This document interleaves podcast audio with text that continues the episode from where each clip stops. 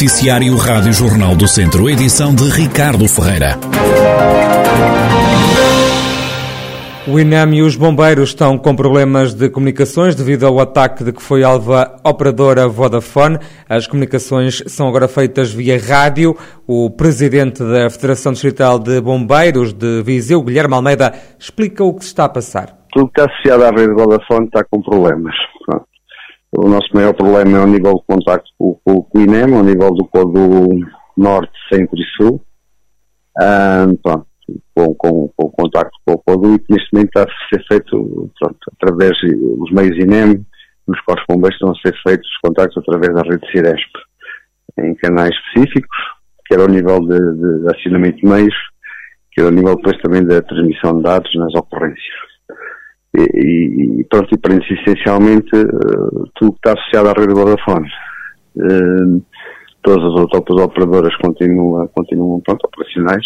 Guilherme Almeida não sabe dizer quantas corporações na região foram afetadas, mas garante que o socorro às populações não está em causa. De momento não, porque pronto, há sempre meios alternativos, uh, depois também está sempre realizado ao nível da proteção civil, que acabará por encaminhar sempre uh, para, para, para contactos alternativos que, que, que disponibilizam sempre o alerta uh, e encaminhamento de meios. Uh, pronto, apesar do constrangimento, obviamente, pronto, que é sempre complicado, uh, terá sempre assegurado o socorro e o contacto. Pronto, as pessoas devem ligar sempre, como é óbvio, apesar de não terem, ou terem dificuldade de contactar diretamente os corpos bombeiros, devem ligar sempre 112 e o socorro será sempre encaminhado para o meio o mais próximo de forma a chegar o socorro o mais rápido possível. Não? É? Guilherme Almeida, comandante dos Bombeiros de Nelas, também presidente da Federação Distrital de Bombeiros de Viseu. A Proteção Civil na região garante não ter registado os problemas e acrescenta que está a ajudar o INEM e os bombeiros nas comunicações.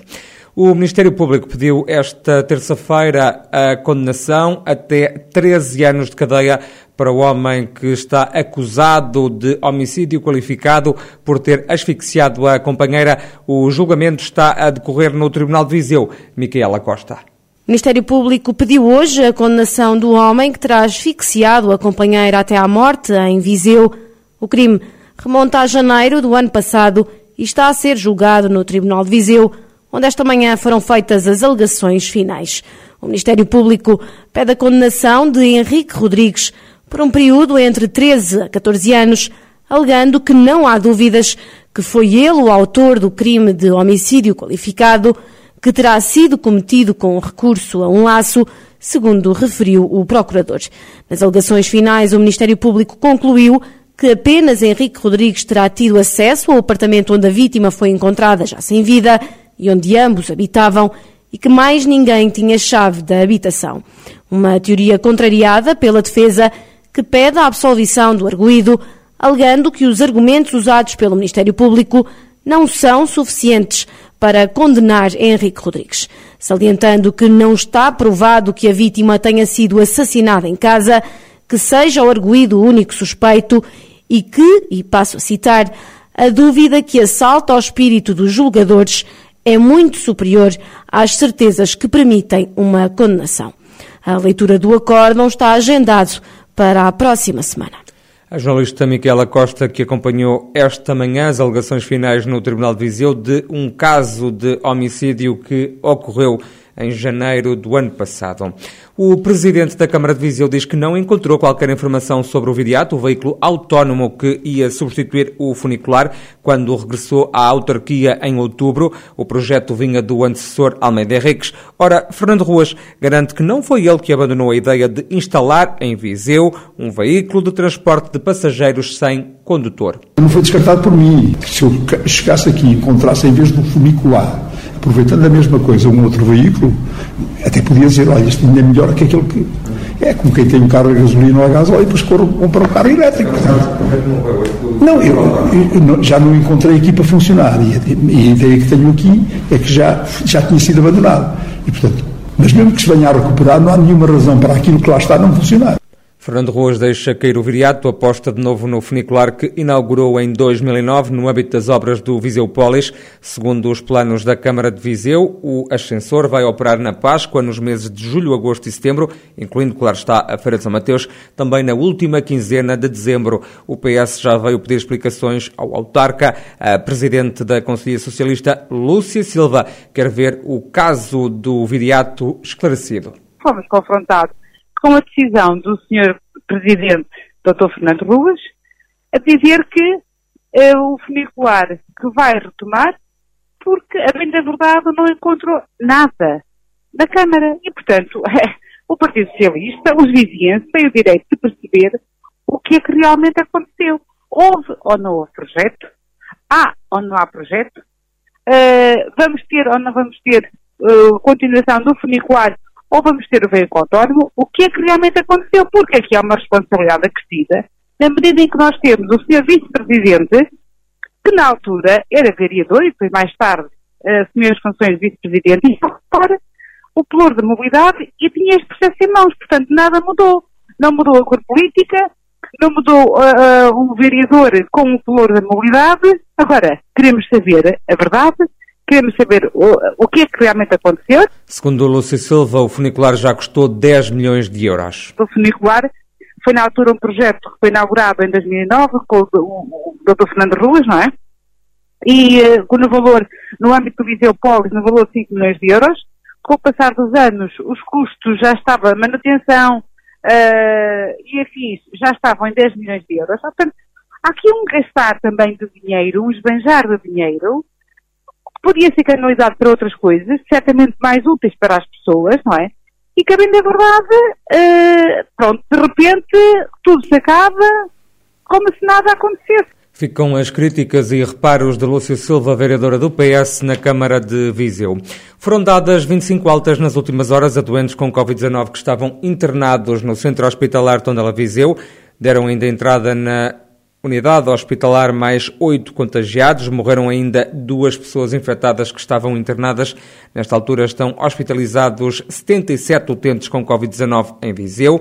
A maioria, 75, está em enfermaria. Há também duas pessoas nos cuidados intensivos.